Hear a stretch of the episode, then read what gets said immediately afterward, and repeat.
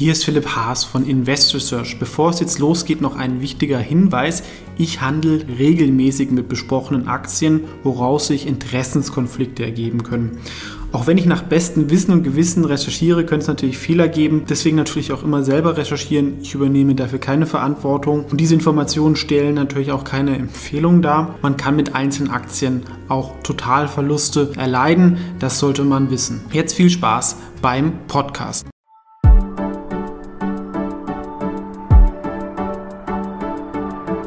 Hallo, ich Philipp Haas von InvestorSearch. In diesem Video geht es um eine eher unbekannte Aktie, die aber zumindest auch aus ESG-Sicht ein sehr sinnvolles Geschäftsmodell ähm, fährt, was auch in anderen Ländern zumindest von den Bewertungen her gut funktioniert. Und die Aktie ist per se dafür auch nicht zu teuer, werden wir uns aber auch nochmal anschauen oder kann ähm, attraktiv bewertet erscheinen. Ähm, aber ganz kurz nochmal vorher der Hinweis, ich bin indirekt in Holaluz ähm, investiert, daraus können sich Interessenskonflikte ergeben, das ist keine Anlageberatung oder Anlageempfehlung, sondern ich stelle nur die Aktie vor und jeder soll sich selber anschauen. Was macht Holaluz? Die sind ein dezentraler Energieversorger in Spanien. Vor allem mit ähm, auch Fokus auf Solar. Sie sind erstmal, haben damit angefangen, dass wir eine ähm, gute Online-Vertriebslösung hatten. Ja, ähnlich wie bei uns mit der Liberalisierung im Strommarkt gab es ja dann neue Anbieter. Das heißt, sie haben dann irgendwo günstig den Strom eingekauft, auch grün und den an Kunden verkauft. Das ist so ähm, das Business und dann ähm, einen besseren Kundenservice.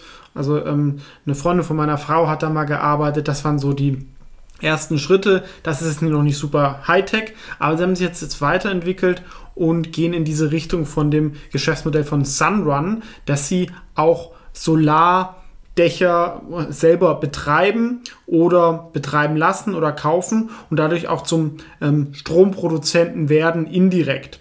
Ja, ähm, sie, zum Beispiel in Spanien machen ja Solardächer viel, viel mehr Sinn äh, als bei uns, ob, aber trotzdem gibt es da relativ wenig ähm, weil den Leuten das Geld fehlt oder es, es einfach relativ schwierig ist. Und die meisten Firmen sind halt auch so kleine Installationsfirmen, die es nicht so professionell machen, wie es bei uns auch so ist. Und ähm, sie gehen halt hin und mieten dann diese Dächer oder wenn man zum Beispiel eine Solaranlage hat, dann kann man halt überschüssigen Strom an Holaluz verkaufen und nachts bekommt man den Strom wieder von Holaluz zurück. Das ist einfach äh, was, was Sinn macht und ähm, da geht auch der Trend langfristig hin, dass man mehr dezentrale Energieversorgung hat. Man muss äh, weniger Netze benutzen und es ist ja am schönsten, wenn man den Strom selber nutzt, den man produziert. Aber ähm, geht natürlich nicht komplett, weil nachts ja, ähm, scheint nicht die Sonne und für Batterien lohnt sich noch nicht für alle. In Deutschland gibt es auch zum Beispiel ein ähnliches Startup, Enpal, die 100 Millionen eingesammelt haben, also eine deutlich höhere Bewertung als Holaluz, die aktuell an der Börse ja, so 200 Millionen gut wert sind und anders als es zum Beispiel Enpal auch schon profitabel sein wollen im nächsten Jahr, also EV-EBITDA um die 10 ja, und ein KGV 25 und 10 erscheint relativ günstig. Ähm, hängt natürlich auch immer davon ab, wie sich die Energiepreise entwickeln. Ne? Also ähm, da muss man ein bisschen abwarten, ähm, wie, wie sich das ähm, sag ich mal, abspielt dann. Man kann davon profitieren, ja, weil die Kosten für Solar sind ja fix und wenn dann die Strompreise steigen, weil wegen steigenden fossilen Produktionskosten kann man davon profitieren. Andererseits kann auch sein, dass halt ähm, mit Kunden sind die ähm, ähm, Preise fix und man muss dann teurer einkaufen. Das ist sicherlich ein gewisser Unsicherheitsfaktor. Langfristig, glaube ich, sollten sie aber davon profitieren.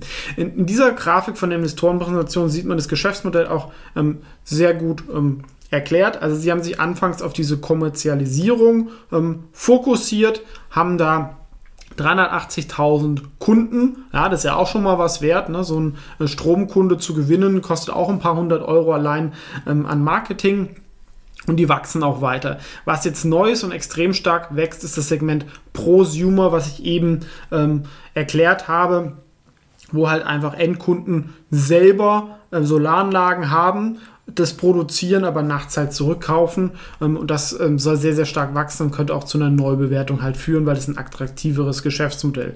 Dann gibt es dann verschiedene Sachen, was man machen kann.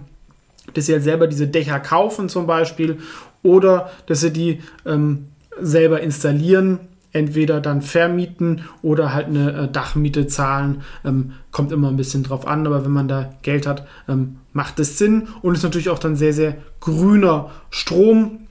Und das Ziel ist, sie wollen halt von diesen gut 370.000 Kunden auf eine Million ähm, und das ist natürlich dann schon auch in Spanien relativ viel, wo es 27 Millionen Haushalte gibt.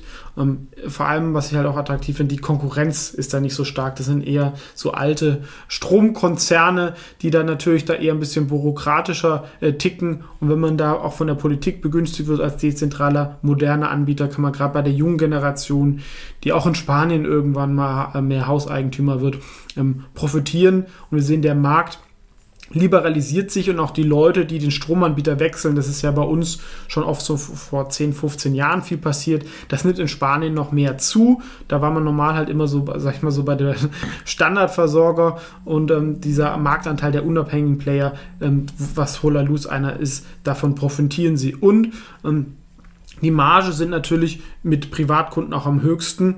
Ähm, Gerade bei Industriekunden sind die Preise für Energie sehr, sehr niedrig. Die konsumieren natürlich auch ähm, sehr, sehr viel mehr, aber sie tun sich halt auch vor allem auf diese kleinen Haushalte konzentrieren, wo man noch ähm, gut verdienen kann, vor allem wenn die Prozesse halt günstiger sind, als das zum Beispiel bei ähm, Konkurrenten wie Endesa etc. ist. Und in Spanien machen auch diese ähm, PV-Inselanlagen und Solaranlagen ähm, nochmal mehr Sinn, als es bei uns der Fall ist. Ja, auch wenn die Leute zum Beispiel dann noch Batterien haben, können sie auch die Batterie dann mehr nutzen ähm, und können damit dann noch Geld verdienen. Ähm, und äh, das hat sicherlich noch weiteres Wachstumspotenzial. Natürlich ist Deutschland größer als Spanien, aber mit, dem, mit der vielen Sonne dort äh, sollte es dort eigentlich ähm, gleich viel geben von den Installationen.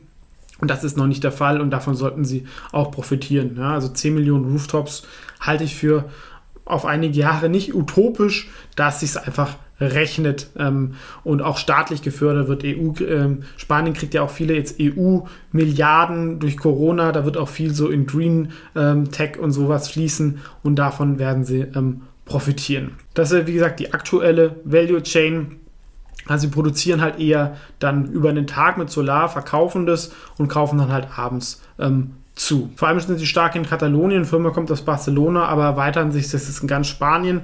Und was wichtig ist, bauen da auch eigene Installationskapazitäten auf, um die Qualität auch zu gewährleisten, weil das ist oft immer was, wo es dann hakt, wenn man da irgendwelche Drittparteien reinholt. Das ist natürlich nicht immer ideal, kann natürlich einfacher sein und investieren da auch in die Weiterbildung von diesen. Sehen wir hier also sie haben da schon einige Trends, auch das ganze Thema Energiemanagement, ne, ähm, dass der Strom dann konsumiert ist, wenn er günstig ist, etc. Da kann man viel machen ähm, und es ist natürlich eine sehr, sehr gute ESG-Aktie, auch aus der Sicht natürlich ähm, interessant ähm, und auch daher ähm, eine mögliche baldige Position im Wikifolio nachhaltige Dividendenstars.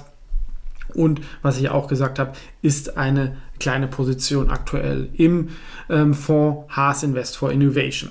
Ähm, deswegen jetzt mein Fazit. Ich finde es ein spannendes ähm, Konzept. Ich glaube, das Thema Prosumer ist jetzt im internationalen Markt noch nicht so angekommen.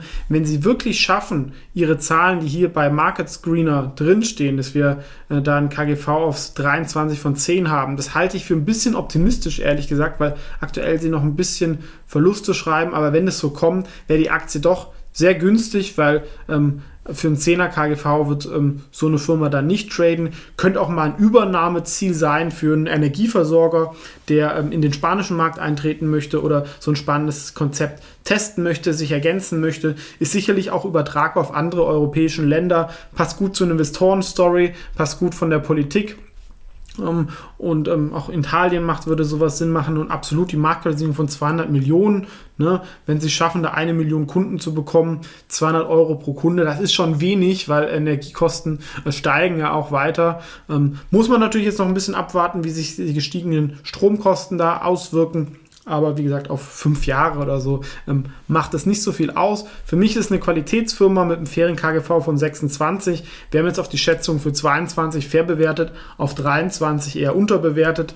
Ähm, muss man aber wieder ähm, abwarten, wie das so kommt. Aber wenn die Aktie mal als Cleantech-Aktie auch in Europa entdeckt werden würde, kann sowas natürlich auch mal in den Hype reingehen, weil so viele Alternativen mit diesem Sunrun Impal äh, gibt es in Europa nicht und ähm, wie gesagt, in Spanien macht es mit am meisten Sinn wegen der Sonne.